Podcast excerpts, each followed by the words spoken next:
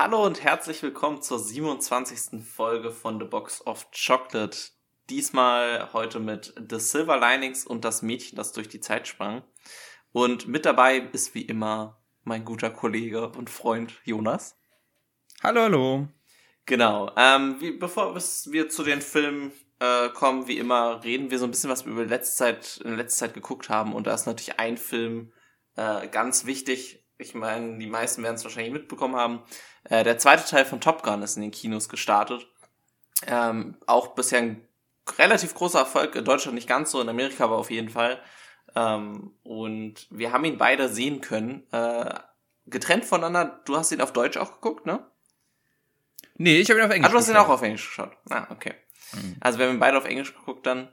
Ähm, und du warst nicht ganz so überzeugt, ne? Ich sag mal, ich war, ich war vielleicht nicht so komplett überzeugt oder weniger überzeugt als du, kann ich mir vorstellen. Ähm, ich hätte ihn ja wahrscheinlich sonst gar nicht geguckt. Wir können nämlich gleich auch noch mal ganz kurz auf den ersten Teil eingehen, weil du hast mir erzählt, du hast ihn extra jetzt noch mal gesehen ja. dafür. Ähm, und ich war nie wirklich großer Film vom ersten Teil. Ich äh, habe den äh, ja, vor ein, zwei Jahren mal geschaut und fand ihn ganz fürchterlich. Und hier jetzt Top Gun 2 wurde ja jetzt auch sehr lange verschoben. Das war mir eigentlich immer total egal, weil ich dachte, ja, Top Gun 2 äh, werde ich ja bestimmt nicht sehen. Jetzt sind aber die Kritiken so gut gewesen, dass ich gesagt habe, ja, und du auch erzählt hast, ja, der ist so, also der ist schon wirklich äh, sehenswert, dass ich dachte, okay, gucke ich doch mal rein. Ich habe aktuell Urlaub, kann ich mal kurz ähm, vorbeischauen im Kino. Und ähm, ja, er hat mich dann, also das Ende hat mich sehr überzeugt, aber vieles äh, so in der Mitte des Films äh, hat mich dann doch eher so ein bisschen kalt zurückgelassen. Im Großen und Ganzen fand ich den Film aber doch wirklich sehenswert. Ähm, ich glaube, ich habe ihm, glaube ich, eine 7 von 10 oder so oh, gegeben, oh, was ja, für mich okay. dann schon ganz, ganz gut ist. Also ähm, zwischenzeitlich war ich etwas gelangweilt in dem Film, aber im Großen und Ganzen kann man den schon machen. Ja, viel, viel höher als 7 von 10 hätte ich ihn jetzt auch nicht eingeordnet. Ähm, ich habe schon so gesagt, dass das was vom, von der Action, vor allem im Endteil angeht, so das Beste ist, was ich seit langem gesehen habe im Kino. Einfach weil du halt mal wieder gesehen hast, dass das echte Effekte waren. Also die sind halt wirklich geflogen und es sah halt nicht, mhm. ähm, so gerne ich Marvel-Filme gucke, es sah halt nicht nach einem Marvel-Film irgendwie aus von, vom CGI-Gewitter irgendwie. Aber natürlich ist der storymäßig jetzt äh, nicht auf irgendwie dem allerhöchsten Level. Ähm, ich würde sagen, er ist trotzdem stärker als der erste, weil der erste ähm, irgendwie dann doch noch mehr Probleme hat, finde ich, in der Story. Ähm, und ich fand, dass das Zusammenspiel zwischen ähm, Miles Teller und, und äh, Tom Cruise mir ein bisschen besser gefallen halt als jetzt äh, Tom Cruise und Iceman im, im, im ersten Teil. Mhm, ja, also von aus meiner Erinnerung ähm, kann ich das auch nachvollziehen. Iceman ist ja auch so ein bisschen, ich sag mal, in dem, in dem zweiten Teil gibt's ja jetzt den Charakter Hangman, der erinnert, glaube ich, eher noch an Iceman mhm. als, als, stimmt, als ja. jemand wie Rooster, ne? Ja, aber stimmt, der, der, der wiederum hat mich gar nicht so gejuckt. Also da war klar, wo, worauf mhm. das hinausläuft, aber vielleicht, weil es genau so eine Kopie ist wie aus dem ersten, ja. Das stimmt schon. Die Love Story sind in beiden Filmen komplett unwichtig, weil sie im zweiten noch unwichtiger ist. Ähm, dafür Bravour, dass man das geschafft hat. Das ist wirklich krass, ne? Also im ersten fand ich sie wahnsinnig kitschig und, und over the top und auch mhm. sehr problematisch an manchen Stellen, ja. an die ich mich noch erinnern kann. Ähm, in den zweiten war sie halt wirklich so unrelevant. Ich hätte es deutlich besser gefunden, wenn sie sie einfach rausgelassen hatten.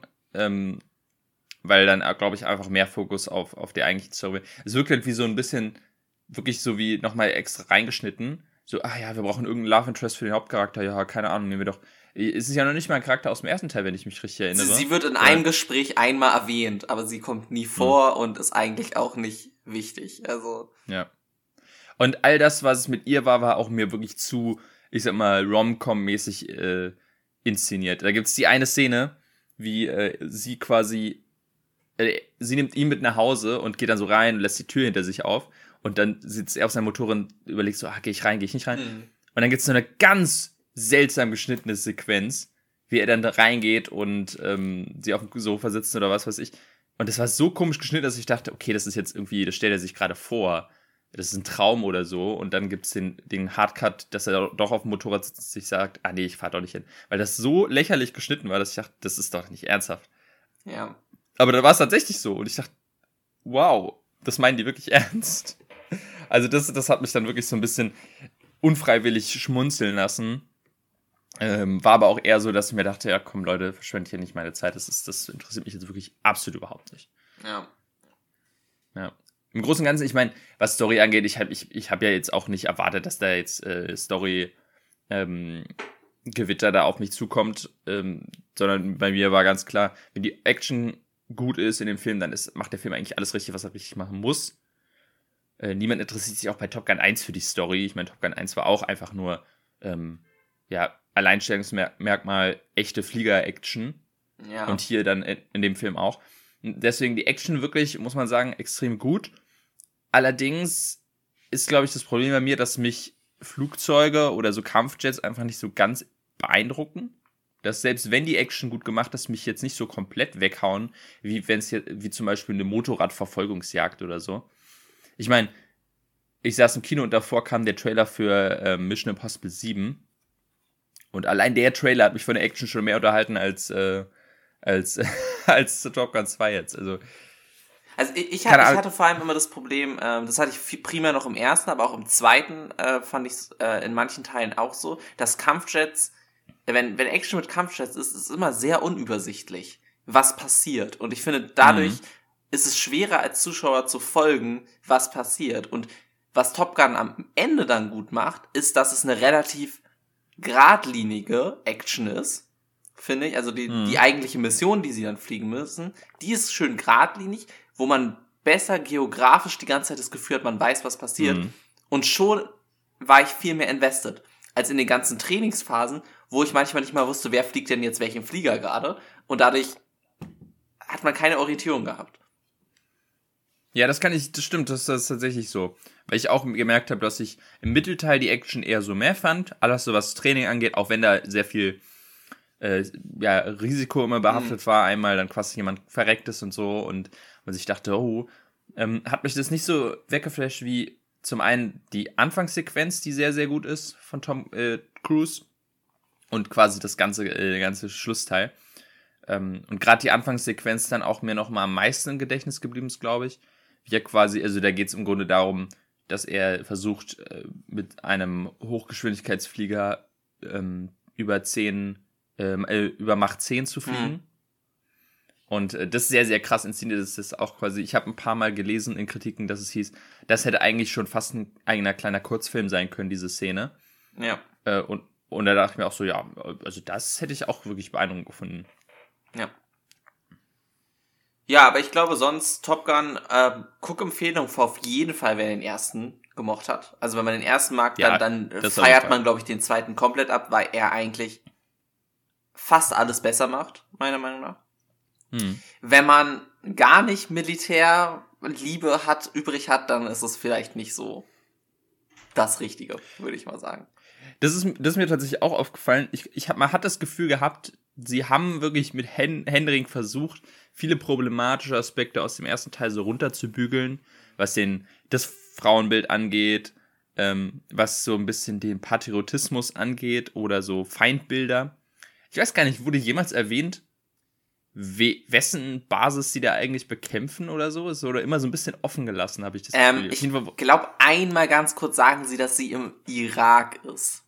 Ich hm. bin mir aber nicht mehr hundertprozentig sicher. Ich glaube, sie erwähnt es einmal kurz. Der erste ist ja auch dafür bekannt, dass sie mit voller Absicht immer nur der Feind sagen. Hm. Also immer the enemy, the enemy. Ähm, und auch nie erwähnen, aber der, dann ist der Feind mit schwarzen Flugzeugen, wo ein roter Stern drauf gemalt ist. Also kann man hm. sich schon überlegen, wer damit gemeint ist, aber naja.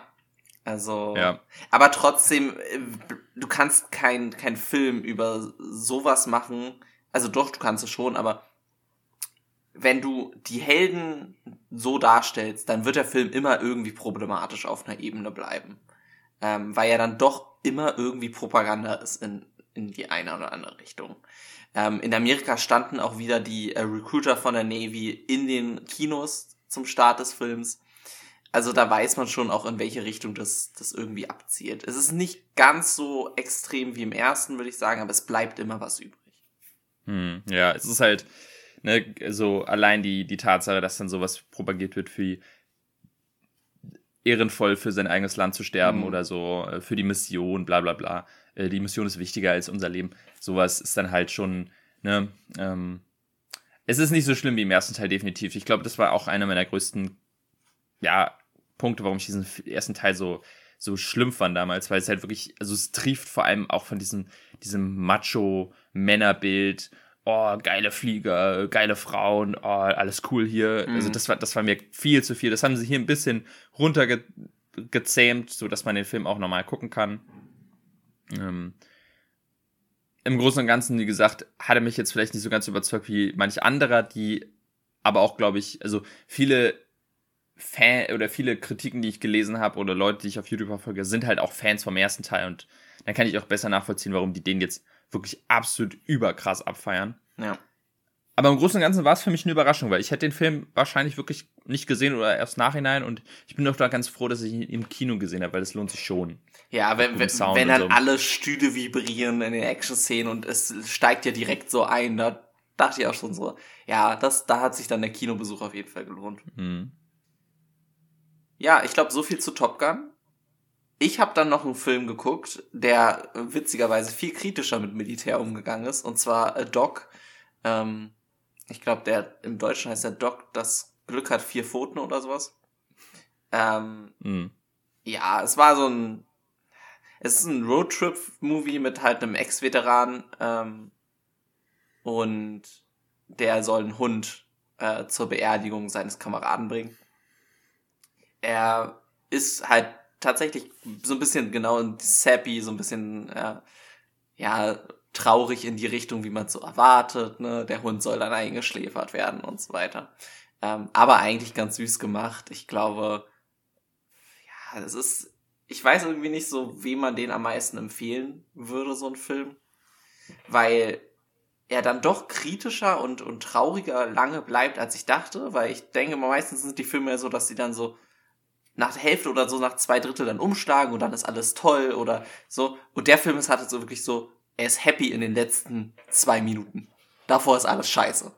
Der, der Veteran hat die ganze Zeit ähm, Anfälle, äh, weil er einen Hirnschaden hat und so weiter. Und eigentlich sind auch alle seine Kameraden irgendwie halb am Arsch. Ähm, und er, keine Ahnung, er, er macht dann so viel Scheiße, spielt einen Blinden weil er ein Hotelzimmer umsonst kriegen will, weil er pleite ist und so weiter. Also alles so ein bisschen crazy. Es war irgendwie eine ganz witzige ähm, Kinoerfahrung, was das angeht, aber ich. Es ist halt so ein mittelmäßiger Film, den, dem ich keinen so richtig empfehlen würde, aber auch nicht traurig jetzt war, dass ich im Kino war. Ja, ich habe tatsächlich den überhaupt nicht auf dem Schirm gehabt. Für mich tatsächlich war der eher, ich, ich wusste irgendwie Channing Tatum mit dem Hund ist mhm. der Film. Ich dachte eher immer, das ist eher so Richtung Komödie tatsächlich. Ähm, dass es so ernst ist, äh, wusste ich gar nicht. Tatsächlich ist aber auch, wenn ich mich recht entsinne, der Trailer gar nicht so häufig gelaufen kann, bei euch. Kann das sein? Oder war ich einfach nicht so häufig im Kino? Äh, nee, der, der ist wirklich auch nicht so lange gelaufen. Der ist auch gar nicht, glaube ich, so früh gewesen, dass er auf diesem Startdatum, äh, der ist am 19. Mai gestartet, also ist jetzt schon auch schon ein bisschen her. Ähm, das Startdatum, glaube ich, kam relativ spät, deswegen liefen die Trailer auch nicht so viel.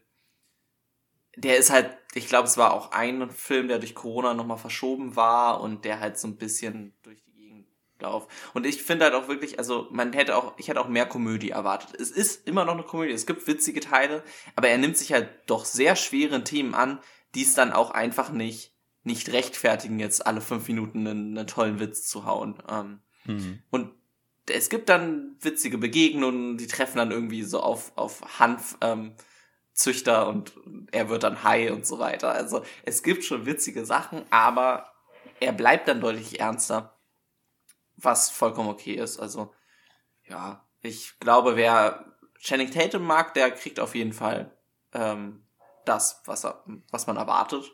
Ähm, aber er, er spielt es eigentlich ganz gut. Also ich, ich fand es angenehm. Hm. Na, äh, spannend. Ich werde ihn wahrscheinlich äh, nicht sehen oder vielleicht mal irgendwo auf irgendeinem Streamingdienst mitnehmen, wenn ich die Zeit habe. Also es ist von ähm. MGM, also müsste dann Amazon, wenn dann sein. Hm, ja. Ja, ansonsten, ich habe noch eine Sache, die ich vielleicht ähm, erwähnen kann, und zwar jetzt kam ähm, äh, Jackass 4.5 raus auf äh, Netflix. Das ist, äh, das machen die eigentlich immer bei den ähm, Filmen. Auf jeden Fall haben sie es beim dritten, glaube ich, auch gemacht. Das ist quasi so, ein bisschen die Dokumentation von der, wie die den Film gemacht haben und so ein bisschen behind the scenes, ein bisschen äh, Szenen, die es nicht reingeschafft haben.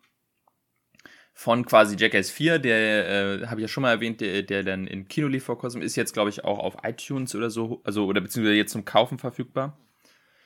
Ähm, und parallel dazu kommt dann halt quasi die, die Behind the Scenes Doku, die ich dann auch tatsächlich nochmal empfehlen kann. Die ist jetzt, also die ist kein Muss, äh, aber für Leute, die äh, Spaß bei Jackass 4 haben, lohnt sich das auf jeden Fall noch mal da reinzuschauen, weil eben nochmal ein paar Szenen gezeigt werden, wie sie gemacht werden oder wie sie auf die Idee gekommen sind. Es wird nochmal genauer dargestellt, wie der neue Cast zustande kam ähm, und ein paar Szenen, die es auch nicht reingeschafft haben. Ähm, Im Großen und Ganzen einfach äh, sehr, sehr lustig, muss man, muss man einfach wieder sagen. Ähm, vor allem quasi, da gibt's, da gibt's ein, ähm, also, ich weiß nicht, ob ich das vorwegnehmen kann, aber das Intro von, von Jackass 4 ist quasi so eine Art Godzilla-Angriff auf so eine Stadt. Jedenfalls ist es so gefilmt. Und Godzilla ist nicht das, was man, das, was man als, als es denkt, sagen, sagen wir es mal so. Und ähm, für diese Szene wurde dann, wie die dieses gedreht haben, ist einfach so extrem, weil sie dann wirklich so ein riesiges Star-Aufgebot da angefahren haben von, von Leuten, so richtig krasse Hollywood- Special Effects Leute oder Setbauer, die das dann gar also aufgebaut haben. Und das Geilste ist wirklich der Typ, der die, ich sag mal, den, der Puppenspieler, der, der Godzilla dann steuert, ist derselbe Puppenspieler wie vom Marshmallow Man aus Ghostbusters 1. Okay. Also das, das, das, das, das muss, das reicht schon, um sich vor Augen zu führen, okay, was, was sind das für Leute, was haben die alles in ihrem Leben erreicht und was machen die jetzt mit diesen Jackass-Leuten? Es ist schon sehr, sehr absurd, aber auch wahnsinnig lustig. Ja, also auf jeden Fall ein, ähm, ja, sehr, sehr ähm, empfehlenswert. Ansonsten, ich glaube, ansonsten gibt es nicht großartig was, was ich gesehen habe.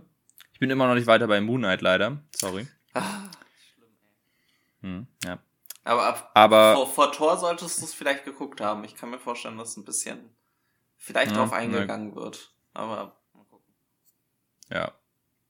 Alles klar. Ja, und ansonsten, ich glaube, das.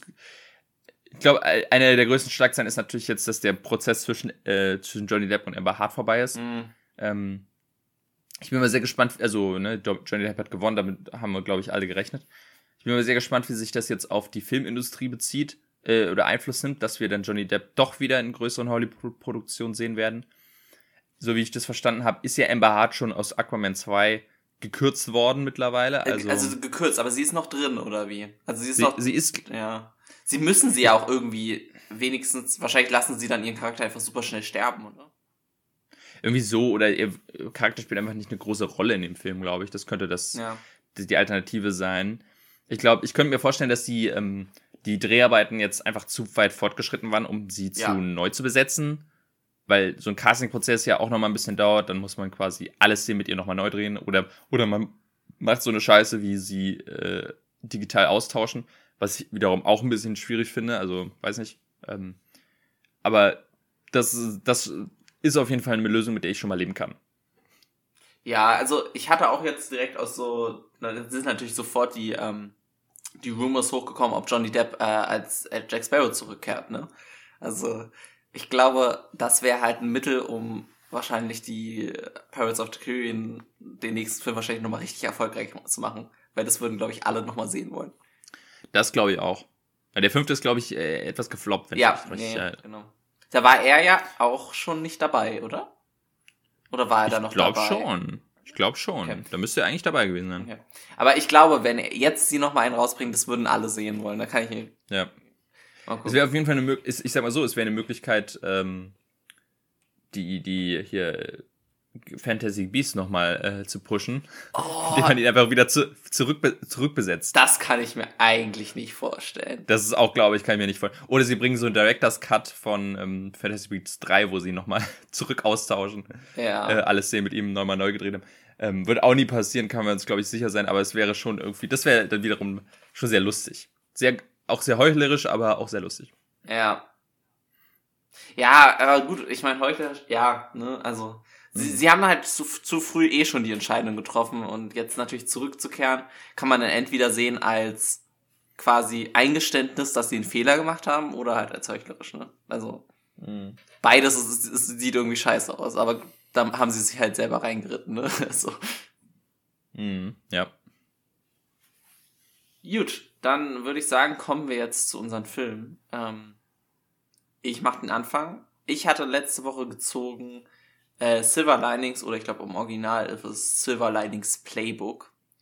Ähm, ist ein Drama aus dem Jahr 2012 ähm, mit Bradley Cooper und Jennifer Lawrence in den Hauptrollen ähm, und geht eigentlich primär um, um Bradley Coopers ähm, Rolle um Pat, der zum Beginn des Films aus einer ähm, Psychiatrie entlassen wird äh, und dann wieder zu seiner Familie ähm, zieht und eine Bipolar-Störung hat und quasi über dem Film trifft er dann ähm, auf Jennifer Lawrence Charakter, auf Tiffany.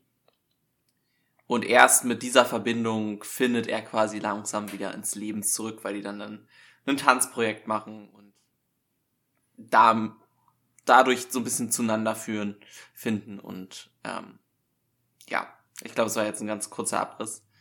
Äh, ich hatte den reingeworfen, weil ich ihn nie komplett zu Ende geguckt hatte. Ich hatte ihn mal irgendwann angemacht ähm, musste ihn dann aber ausmachen, weil er mich tatsächlich so ein bisschen ja, nicht an einer guten Stelle getroffen hat. Ähm, also da ging es mir selber mental auch nicht so gut und da hat mich der Film einfach gar nicht, äh, also war, hat der Film quasi einen wunden Punkt äh, erwischt. Ähm, und hatte ihn deswegen jetzt nochmal reingeworfen, weil ich dachte, da ich wollte den immer mal gucken, habe eigentlich relativ viel Gutes gehört. Der hatte ja auch super viele Oscar-Nominierungen und so weiter. Ähm, hat sehr durch die Awards dingens und war jetzt tatsächlich ein bisschen enttäuscht von dem Film, muss ich sagen. Ähm, weil ich mir irgendwie mehr erwartet hatte. Und er dann doch irgendwie so nicht so viel Neues ausgesagt hat, hatte ich das Gefühl. Er ist ein sehr realistisches Portrait von so Mental Illness und sowas. Ähm, und ist sehr gut geschrieben, finde ich. Also vor allem Dialoge, obwohl die mir nach einer Stunde schon ziemlich auf den Sack gegangen sind, aber ich glaube, das war genau die Intention dahinter.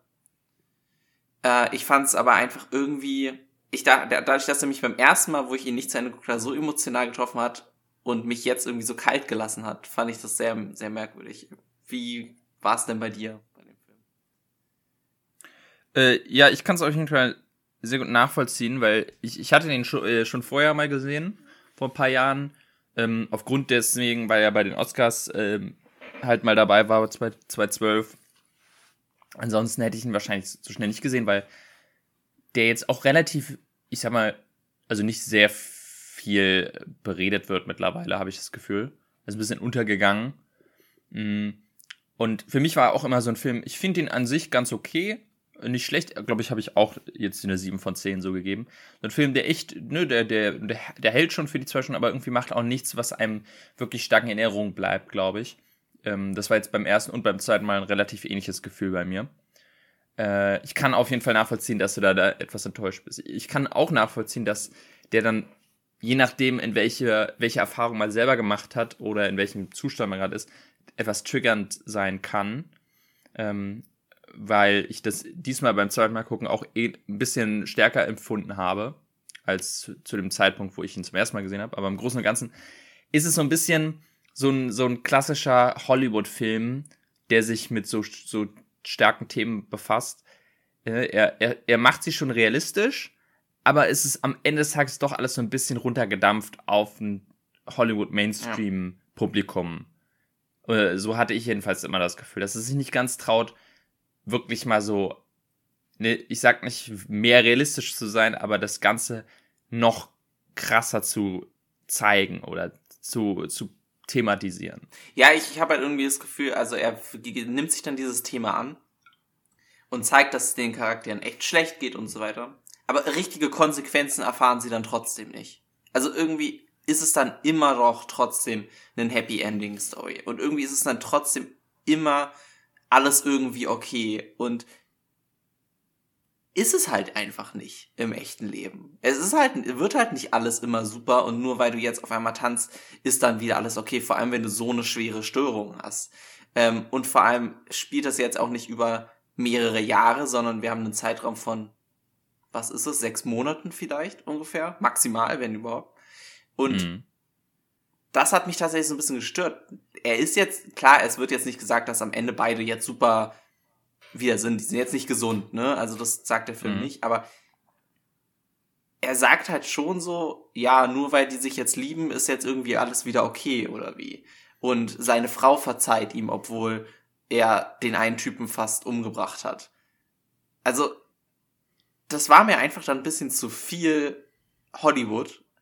Ähm, und auch ein bisschen zu viel dann wirklich Oscar-Bait, dieser ganze Film, in, in manchen mhm. Punkten. Äh, und das hat mich dann echt gestört, weil ich so dachte,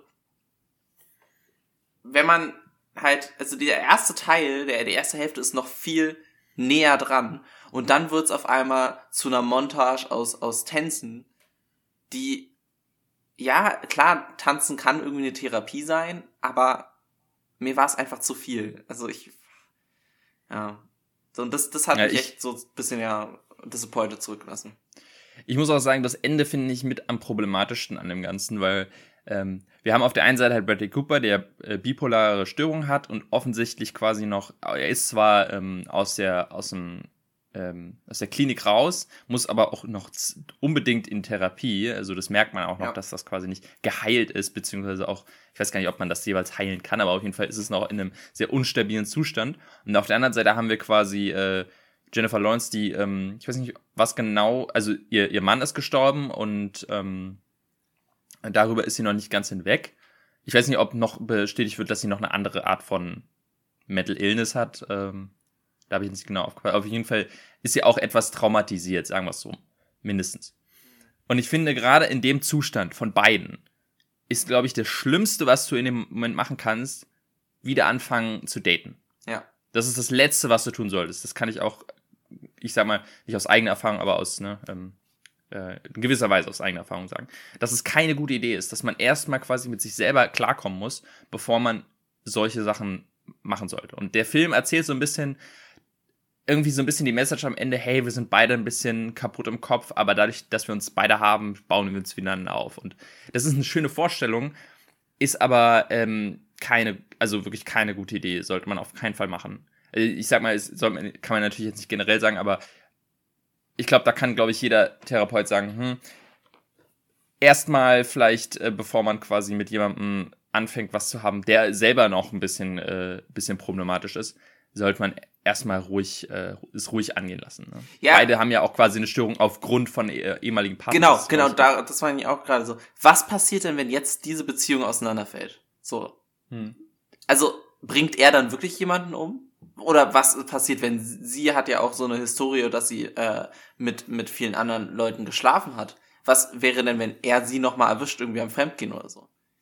Dann ja. würde das komplett triggern und dann wären sie wieder komplett bei null, so ungefähr. Das, das ist halt wirklich dieses, wenn du eine Heilung nur auf einer Beziehung aufbaust, dann, dann ist es nicht gut, sondern und ich fand auch dann der der ähm, Therapeut, ist dann auch ein bisschen unverantwortlich ihm gegenüber in manchen Szenen, wo ich mir auch so denke, Alter, das ist irgendwie so dein Job, der ihm geht's nicht gut. Ähm, auch es wird nicht wirklich so viel drauf eingegangen. Er nimmt in einer Szene einmal Medikamente. Ähm, und vor allem bei einer bipolaren Störung sind Medikamente halt schon wichtig. Also ich habe irgendwie echt das Gefühl gehabt, dass da manche Sachen so zusammengewürfelt wurden, die einfach nicht, nicht gut aufeinander aufbauen. Ja, ich glaube, das, davon haben wir dann vielleicht aber auch persönlich vielleicht nicht die komplette Ahnung. Wir sind jetzt keine Ärzte oder so und können hier nicht alles mhm. einschätzen. Aber ja. so kam es halt für mich rüber und aus eigener Erfahrung wäre es für mich halt, glaube ich, keine gute Idee, so wie sie es machen. Ja, im Großen und Ganzen. Äh, auch eine andere Sache, die vielleicht so ein bisschen verharmlost wird, ist halt dieses komplette, diese komplette ähm, Spielsucht von seinem Vater. Mhm. Ähm, die so ein bisschen abgetan wird, als so, ach ja, das ist so, der, der hat halt so einen kleinen, ein kleines Laster, aber meine Güte, wer hat, wer hat's nicht, ne? Aber dass er dann quasi komplett sein, sein, seinen Job verloren hat und fast alles verliert, ähm, weil er quasi ja seinen Sohn auch so ein bisschen dafür verantwortlich macht, dass er nicht zu dem Spiel kommt, weil er sei irgendwie sein Glücksbringer ist oder so. Also auch ganz, ganz problematisch. Dann auch quasi diesen wahnsinnigen Druck am Ende aufbaut, dass sie beim Tanzen gewinnen müssen, damit der Vater quasi oder die komplette Familie nicht in den Ruin ja. getrieben wird durch diese komische Wette, die sie da abgeschlossen haben. Ähm, ist so ein bisschen, wird er, wird er quasi auf lustig getan, ist aber eigentlich wahnsinnig ähm, messed. Aber ich meine, stell dir mal vor, die hätten es quasi nicht geschafft beim Tanzen, was dann los wäre. Also nicht nur in der Familie oder in der Zukunft, sondern auch in dem, mit der, mit der, ich sag mal, mit der Psyche von, ja. von Bradley Cooper. Das, keine Ahnung, dass er sich quasi als einreden muss, er ist quasi dafür verantwortlich, dass sein Vater bankrott gegangen ist. Naja. Also, das, das dachte ich auch so. Gut, das würde ich vielleicht auch schieben, dass die Eagles-Fans sind, die sind ja alle ein bisschen bescheuert, aber. ähm, nee, es, ja, da in die Richtung fand ich, da waren viele so problematische Untertöne. Wenn man jetzt davon absieht, finde ich, ist er sonst wirklich ein super gespielter Film. Also Bradley Cooper und Jennifer Lawrence, auch wenn ich das Gefühl habe, dass Jennifer Lawrence irgendwie immer so eine Rolle spielt wo sie so hm. halb depressed durch die Gegend rumläuft, aber äh, sie kann es halt auch, ne? Ähm, war das nicht sogar ihr erster oder einziger Oscar bisher? Ich glaube, das kann glaub, das gut war der sein. Film. Genau, also sie, es ist auch der einzige Oscar für den Film, war nur die, die beste Hauptdarstellerin und der war noch in anderen weiter, weiteren Kategorien nominiert. Also mhm, auch ja. da so ein bisschen viele Nominierungen nur einbekommen. Ah ja, aber unabhängig davon, also ich fand sonst schauspielerisch und, und filmisch war der wirklich top. Es waren halt wirklich nur so die unterschwelligen, die Aussagen des Films, wo ich dann so meine Probleme mit hatte.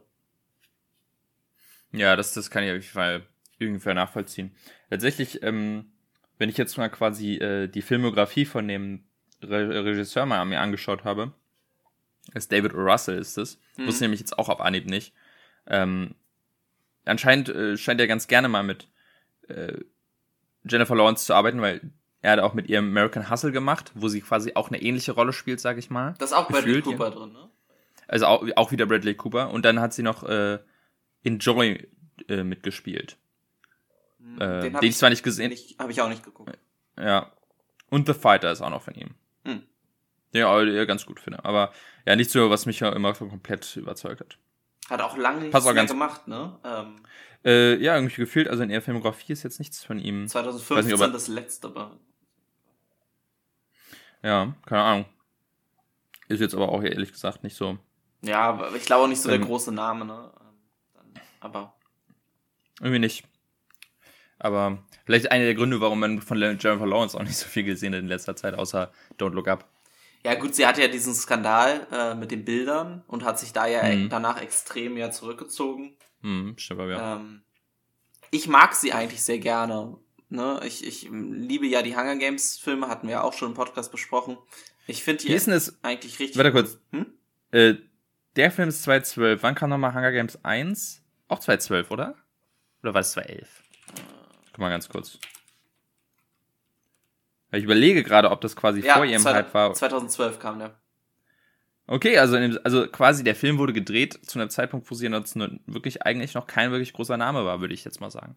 Also ich, ich erinnere mich, sie hat in davor in Winter's Bone mitgespielt, der war auch Oscar nominiert, da ist sie, glaube ich, zum ersten Mal so ein bisschen auf dem Radar erschienen. Aber zu dem Zeitpunkt war sie auf jeden Fall, glaube ich, wirklich kein. Ah, kein ja, in X-Men hat sie schon, aber der auch nur 2011. Aber da war sie ja auch noch nicht, also First Class, da hatte sie auch noch ja. eine relativ wichtige Rolle. Ja, genau. Aber, Aber ich würde sagen, ihr Hype kam ja mit, mit ja, Hunger Games definitiv. auf jeden Fall. Ähm, ich meine, ansonsten hätte sie auch den, den, die, die Rolle von Hunger Games nicht bekommen, aber ja, also auf jeden Fall, ähm, in Hollywood war sie schon auf dem, auf dem Zettel, aber so kompletter Weltstar war sie, ja. glaube ich, danach dann erst. Vielleicht hätte das dem Film gut getan, wenn er ein Jahr später rausgekommen wäre.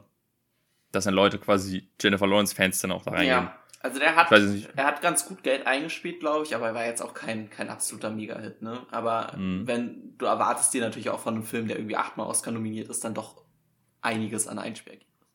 Mhm. So, eine ganz kurze Frage. Weißt du, warum der auf Englisch Silver Linings Playbook heißt? Ich habe das immer nicht ganz verstanden. Was, was genau. Ist das Playbook das von deinem Vater? Das, dieses Wettenbuch? Nee, ähm, also Playbook wird äh, beim Football das Buch oder der Zettel genannt, wo alle Spielzüge drauf sind. Ich kann mir vorstellen, dass es davon äh, eine Anlehnung ist, ja. weil ja Football schon einen relativ großen Teil drauf nimmt. Aber ich habe es jetzt auch nicht rauslesen können. Ich habe ihn auf Englisch geguckt. Hm. Silver Linings wird sehr oft gesagt, Silver Linings Playbook aber nicht. Also, hm. ich glaube, es war eine ganz gute Entscheidung, es einfach im Deutschen wegzulassen, weil es, glaube ich, die Leute nur noch verwirrt hätte.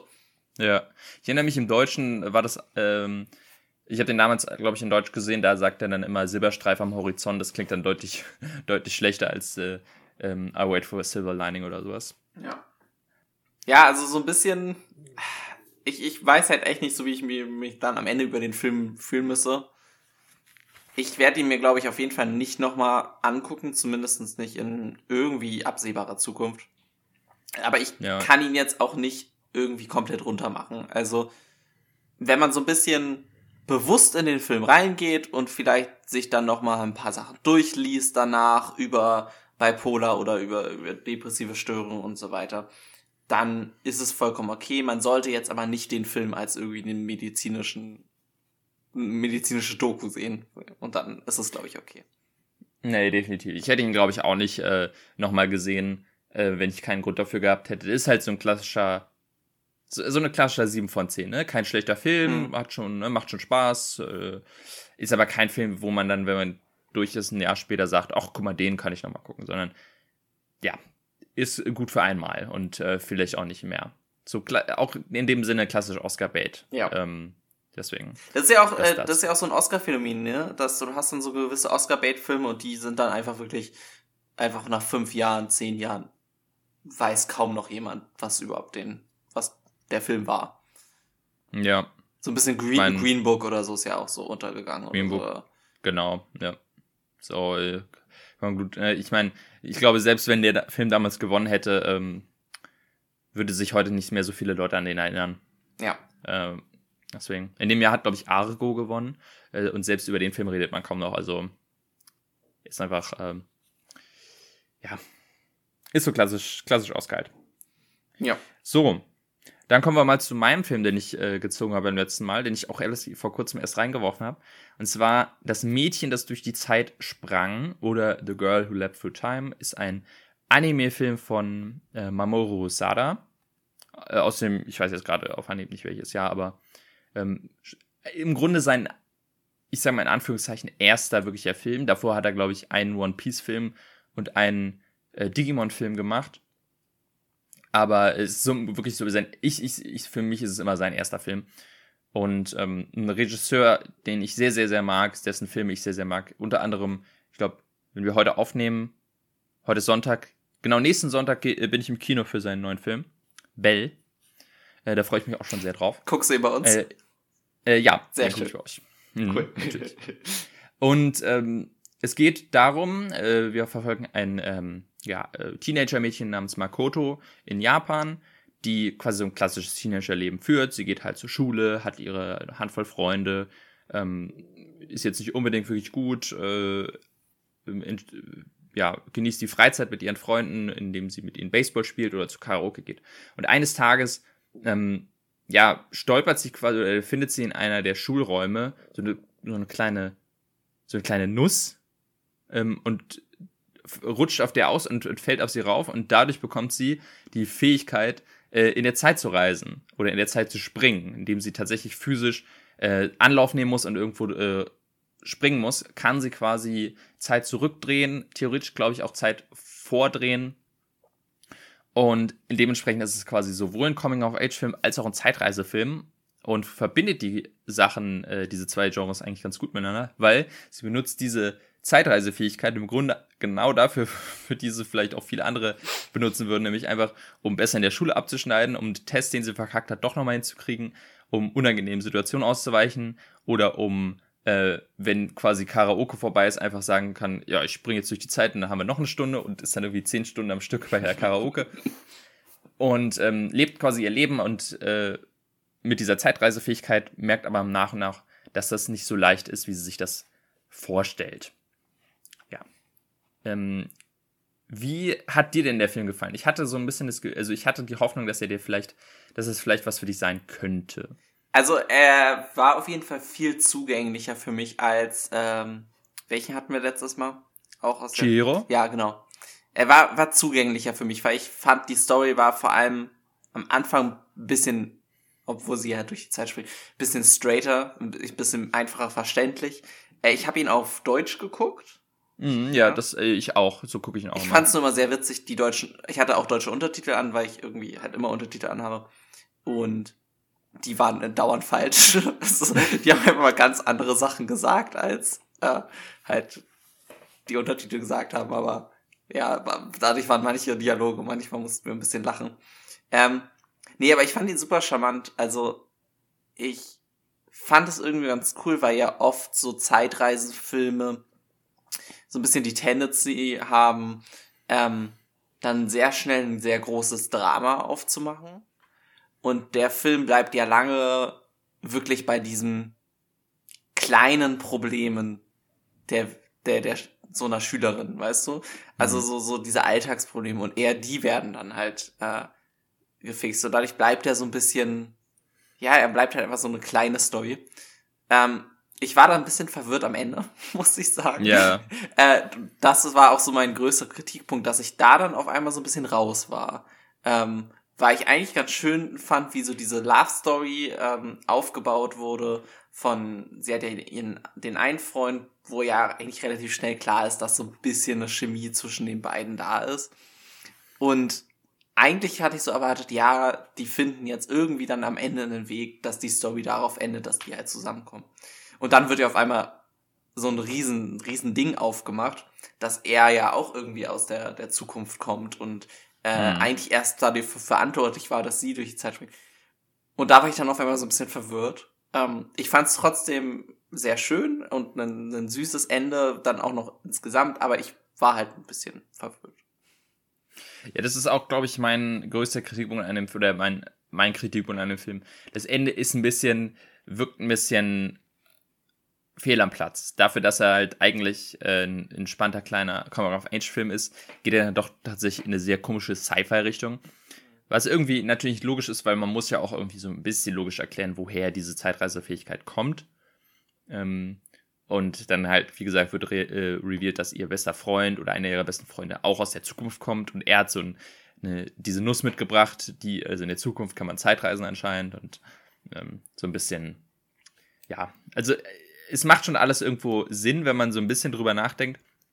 Ähm, ist aber dann doch unnötig kompliziert zu verstehen, ah, okay, er hatte keinen Zeitsprung mehr übrig, hat jetzt seinen letzten aufgebraucht für sie und er kommt aus der Zukunft und bla. Es gibt sogar die Theorie, dass sie ähm, ist, also sie ist ja häufiger bei ihrer Tante, die so diese Malerin mhm. ist.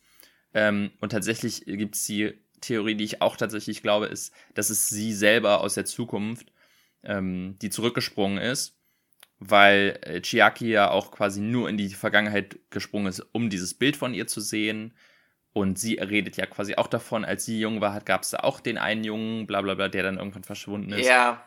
Ähm, also es gibt da quasi so, es ist, ich weiß nicht, ob es offiziell so sein soll, aber es wird auf jeden Fall angedeutet, dass es sein kann. Macht das Ganze aber doch ein bisschen komisch, ähm, ja, ich sag mal, so ein bisschen zu sehr Nolan-esque, äh, was irgendwie dann in dem Film gar nicht so nötig war. Ja. Äh, für, das, was ich am Film halt quasi so, so, so merke, ist eigentlich der, der ganze Rest. Dieses ganze wirklich, hey, wir nehmen diese Zeitreisefähigkeit und machen sie einfach in ein Coming-of-Age-Setting. Ne? Ne? Jemand, der eigentlich Teenager-Probleme hat, hat, kriegt jetzt die Fähigkeit äh, mit Zeitreisen. Und ich finde es einfach so charmant, dass das allererste, was sie macht, als sie feststellt, dass sie in der Zeit gesprungen ist, ist, oh geil, ich kann den Pudding, den ja. meine Schwester aufgegessen hat, kann ich jetzt essen. Das, war ich so, das finde ich halt so, es ist halt so relatable, wenn man sich auch so denkt, ey, wie, wie häufig hatte man schon, also jedenfalls als man Teenager war, dieses Gefühl, oh, wenn ich jetzt der Zeit reisen könnte, wie geil wäre das denn? Ähm, vor allem so Sachen, oh, ich habe den Test verhauen, äh, jetzt nochmal zurückspringen und den richtig, äh, richtig nailen. Äh, ist irgendwie, ist da irgendwie sehr, sehr charmant. Ja, das ist, äh, äh, und das passt dann auch irgendwie zu dem Stil, ne? Es ist ja so, es ist ja wirklich alles super schön gezeichnet und ähm, es ist halt so, man fühlt sich dann so ein bisschen in die Welt reingezogen, weil es einfach so ein, man sieht halt so ein bisschen so ein alltägliches Leben, hat man das Gefühl, nur mit diesem einem Add-on halt. Und mhm. das ist einfach super cool. Ähm, ja, ja, Ich, ich, ich glaube, es ist halt, ähm, was der Film so ein bisschen aussagt, ähm, ist, du hast quasi, du bist quasi gerade in diesem Moment, und du fühlst dich wohl. Ne? Du hast quasi, du bist Teenager, du hast quasi Schule und bla, aber du hast auch deine Freunde und genießt gerade dein Leben. Und am liebsten würdest du einfach Zeit einfrieren und sagen, das soll jetzt für immer so bleiben. Und das ist quasi, glaube ich, auch was, was Makoto die ganze Zeit versucht in dem Film, ähm, dass sie merkt, okay, ich will eigentlich, dass sich nichts verändert. Das ist auch der Grund, warum zum Beispiel es gibt halt die, die Szene, wo ihr einer Kumpel, den sie hat, ähm, ihre äh, gesteht, dass er in sie verliebt ist und sie möchte nicht, dass es, äh, dass dieses Gespräch überhaupt zustande ja. kommt, weil sie meint, nee, danach wird das irgendwie weird unsere Freundschaft. Deswegen springt sie so häufig durch die Zeit, dass dieses Gespräch nicht stattfindet, was einfach zeigt, sie will eigentlich einfach, ne, sie will einfach, dass alles so bleibt, wie es ist, was ein ja. Gefühl ist, was ich sehr gut nachvollziehen kann, äh, was glaube ich wir alle schon mal hatten in unserer in unserer Kindheit oder Jugend. Ja, vor allem, obwohl sie ihn ja selber auch mag, ne? Also es ist ja hm, nicht so, dass ja. sie ihn nicht mag. Es ist ja wirklich nur quasi so eine Abwehrhaltung, ähm, die, die wirklich so relatable ist. Ähm, ich habe jetzt trotzdem noch mal eine Frage zum Ende, ob du mir die erklären kannst. Weil ja. er sagt ihr dann ja, ich warte in der Zukunft auf dich. Ja. Ähm, ich hatte aber so verstanden, dass er quasi aus einer viel weiteren Zukunft kommt. Weil er sagt ja auch so von wegen, es gibt kein Baseball mehr oder so. Oder meint er nur damit, dass er kein Baseball mehr spielen kann? Oder, also da war ich so ein bisschen.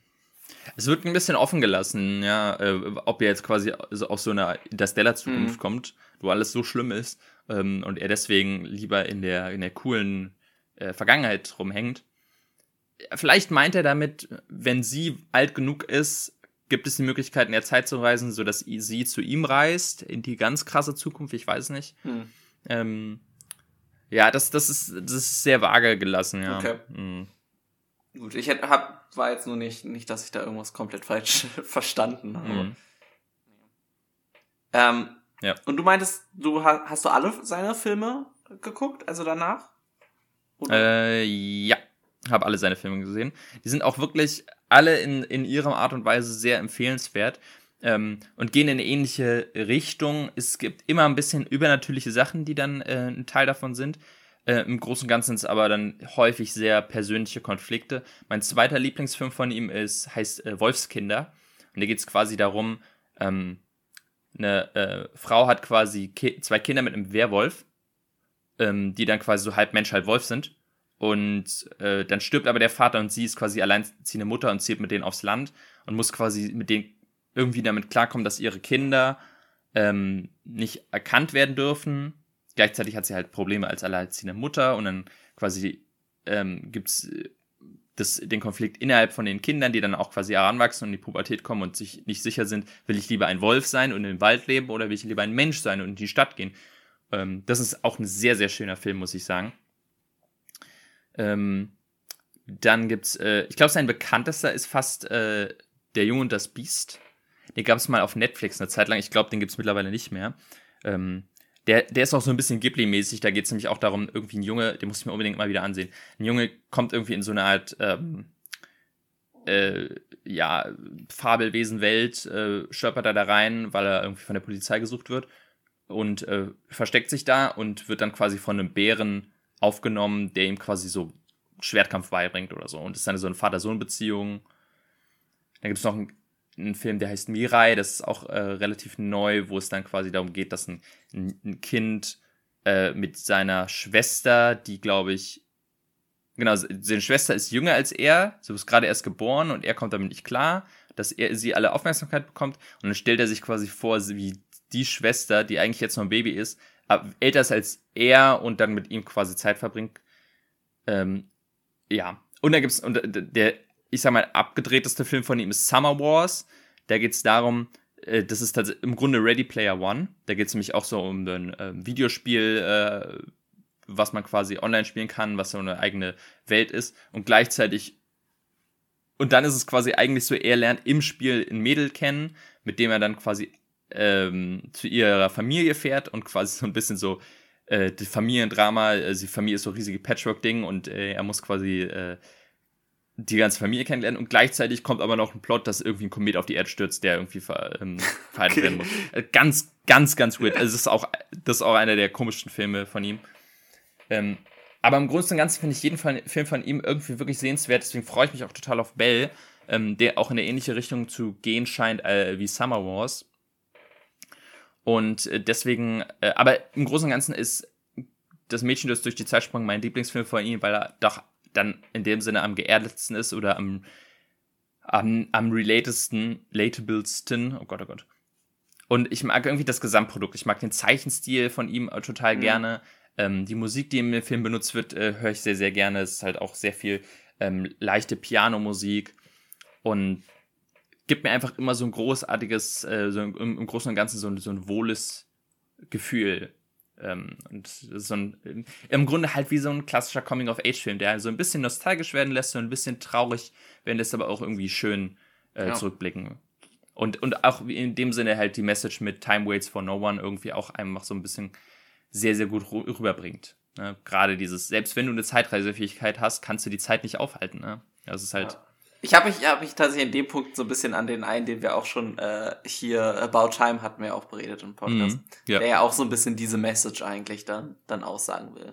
Äh, natürlich ein bisschen eine, eine andere Story hat, aber so in ja. Richtung geht. Ja, weil es ja auch dann auch quasi häufig ich, ähm, so ist, ne, sie, sie verändert was in der Zeit, um quasi irgendwas ähm, zu entgehen und mhm. merkt dann, dass es aber für andere quasi wiederum ähm, ja äh, Auswirkungen hat. Ne? Also dadurch, dass sie quasi irgendwelchen Problemen aus dem Weg gegangen ist, ich sag mal, im Großen und Ganzen sorgt sie dafür, dass einer ihrer besten Freunde gestorben ist durch einen Fahrradunfall. Ja. Ähm, im Großen und Ganzen. Also sie merkt, hey, ich kann mit der Zeit nicht so rumspielen, weil auch wenn es mir dann vielleicht besser geht, geht es anderen dabei schlechter. So, äh, vielleicht auch eine interessante Message zum, zum Lernen. So, ey, naja, manchmal sollen auch Sachen so sein, wie sie sind. Ja, oder sie äh, gar nicht, auch gar, manchmal auch gar nicht so dramatische Sachen, sondern manchmal ähm, hat sie dann halt Erinnerungen an irgendwelche Begegnungen oder Gespräche, die natürlich andere nicht mehr haben. Ne? Und dann ist sie sauer auf jemanden, obwohl die Person halt eigentlich nichts gemacht hat, nur weil sie sich halt ja. erinnert. Das, ja. Ja. Oder, oder auch sowas wie, ähm, äh, sie hat halt quasi Kochkurs und die eine Station ist quasi so ein bisschen, äh, ein bisschen problematisch und deswegen äh, beim ersten Mal hatte sie quasi einen Unfall gebaut und deswegen wechselt sie quasi mit jemandem anderen, der dann wiederum den Unfall baut und aufgrund dessen ähm, und wahrscheinlich auch andere Sachen, aber wird er deswegen extrem krass gemobbt in der Schule ja. und rastet dann komplett aus und sie merkt, oh krass, das habe ich irgendwie jetzt noch ein bisschen mit ausgelöst. Nur weil ich quasi äh, einem Problem aus dem Weg gegangen bin, habe ich es jemandem anderen dann quasi in den Schuh geschoben. Ähm, ja, also. Bisschen Butterfly-Effekt dann noch. Ja, genau, ja. Ja, aber im Großen und Ganzen ähm, würdest du sagen, kann man, kann man schauen? Auf jeden Fall kann man empfehlen. Ich, ich bin ja auch, also wirklich kein großer Verfechter von Anime, muss ich sagen. Ähm, aber was mir halt super gefallen ist, dass der Film halt nicht so over the top ist. Also, dass er halt hm. viel mehr klassischer Film ist, wenn man das so sagen kann. Mhm, ja. Ne? Also er, er ist weder im, im, wie sie quasi die Dialoge haben, ich weiß natürlich jetzt nicht, wie es im Original Japanischen ist, aber ich habe halt manchmal das Gefühl gehabt, vor allem wenn äh, Anime, der ins Deutsche übersetzt ist, dass der manchmal so ein bisschen over the top dann ist und so ein bisschen anstrengend ist, fand ich jetzt, ging hier wirklich, also das war vollkommen okay. Und dass halt ähm, auch die Animation ist halt viel ruhiger und nicht so. Ich habe nicht das Gefühl, dass ich äh, danach erstmal eine Stunde in einen dunklen Raum mich einsperren muss. Und mhm. ja, das fand ich super und mir hat er sehr gut gefallen. Ja, das dachte ich mir, das ist dann am ehesten quasi, was, was Anime angeht für dich, was ist. Vielleicht finde ich ja noch irgendeinen, den ich, den ich dir antun kann. Ja, sehr gerne. Oder im Vergleich, oder jetzt mache ich quasi genau das Gegenteil und mache so einen richtig krassen oh Japano-Film. Äh, da da habe ich auf jeden Fall ein paar Sachen, ey. Hm. Na gut. Ja, gut. Kommen wir, kommen wir schnell zum, äh, zum letzten Teil äh, der Folge, bevor es hier zu extrem wird. Und zwar zu den neuen Filmen, die wir reinschmeißen wollen. Ähm, ich glaube, ich, genau, ich muss anfangen diesmal. Ich habe mir so ein bisschen auch wieder äh, inspirieren lassen von aktuellen Geschehnissen. Ähm, Nämlich, äh, nachdem ich jetzt quasi im Kino saß und Tom Cruise auf dem Bildschirm gesehen habe und dann auch nochmal den Trailer für Mission Impossible 7, äh, dachte ich mir, ich hatte schon immer mal vor, hier Mission Impossible zu besprechen, dachte mir, jetzt, äh, jetzt ist ein guter Zeitpunkt. Äh, und deswegen entscheide ich mich für Mission Impossible 6, Mission Impossible Fallout. Ähm, ähm, wie viele Mission Impossible muss man gesehen haben, um ihn zu verstehen? Äh, kein, kein. Okay. Also die Story ist ja auch, wie gesagt, hier, ne, du kannst ja vielleicht mal ganz kurz irgendwie. Es gibt bestimmt auf YouTube so Videos, alle Mission Impossible Ja. erklärt oder so, dass man im Großen und Ganzen weiß, wer der Charakter X sein soll. Aber ähm, Okay. ich habe auf die, die, jedes Mission Impossible hat so klein, seine eigene kleine Story. Und weil, weil das Einzige- bei 1 und 2 habe ich geguckt. Bei den Ja, anderen bin ich mir nicht sicher. Deswegen. ja, da hast du genau die beiden schlechten, schlechtesten geguckt. also äh, Mission Impossible 2 hasse ich wie die Pest. Ähm, Okay. 3 ist noch okay, 1 ist auch noch okay, aber ab 4 quasi gibt es einen großen, großen Sprung in der Qualität. Und ähm, gerade 4 und 6 sind für mich großartige Filme. 5 aber auch und deswegen freue ich mich auch wahnsinnig auf den 7, 7er. Na, vielleicht schaffe ich es ja, Grund- bis du ihn gezogen hast, nochmal alle zu gucken. Muss ich mal gucken. Ja, also äh, auf jeden Fall, wie gesagt, ab 4er würde ich äh, auf jeden Fall empfehlen, Okay. den, äh, die alle mal zu schauen. Das, das lohnt sich auf jeden Fall. Äh, so, was sch schmeißt du denn rein? Äh, wir haben letztens, äh, ich glaube, da standen wir vom Kino drüber geredet. Ähm, und zwar werfe ich Project X rein. Ja, das dachte ich mir fast schon, ja. Da haben wir mal uns äh, erinnert dran. Ja, ich dachte, äh, wenn ich gerade so einen Film gelobt habe, der nicht over the top ist, muss jetzt natürlich ein Film rein, der komplett over the top ist. Ja. Was mir äh, gerade nur einfällt, ganz, äh, ganz kurz, eine Side Note hat jetzt nichts mit Project X zu tun.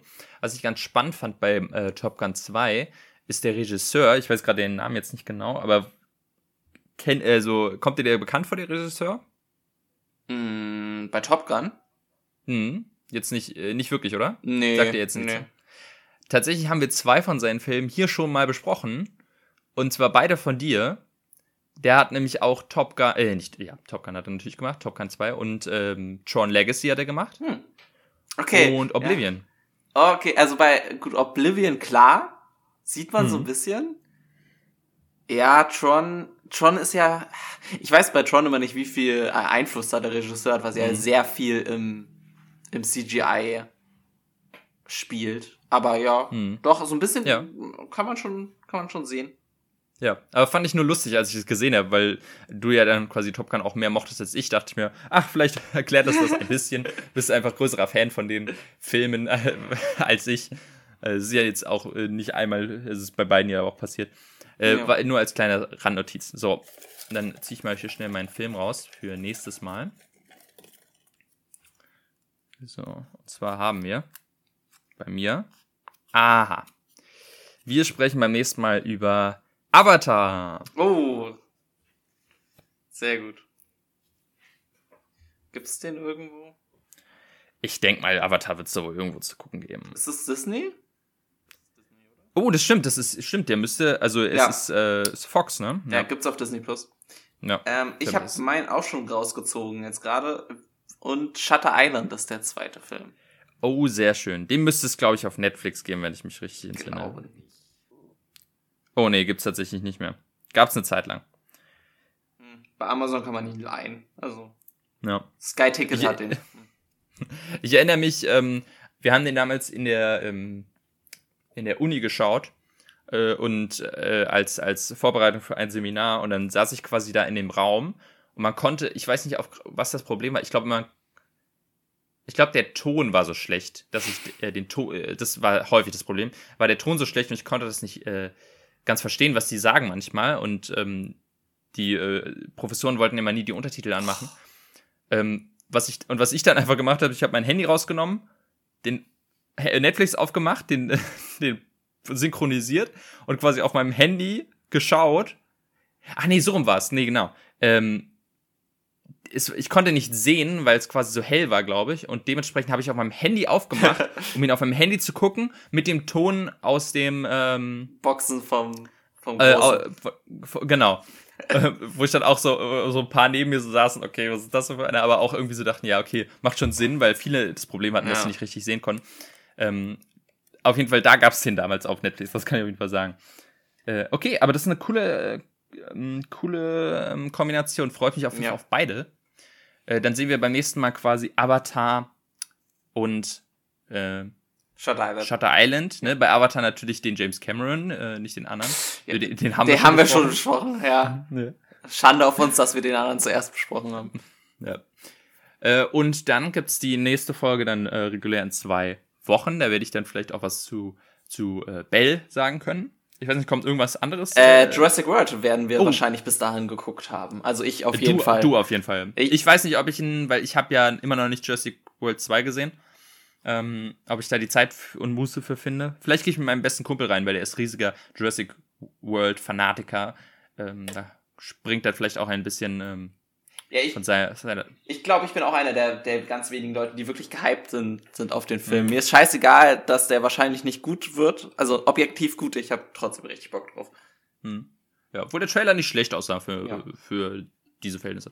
Ähm, genau, also wie gesagt, dann in zwei Wochen gibt's die Folge 28, da freuen wir uns alle drauf und ähm, hören uns dann äh, bis dahin, nicht wahr? Genau, bis dann. Tschüss.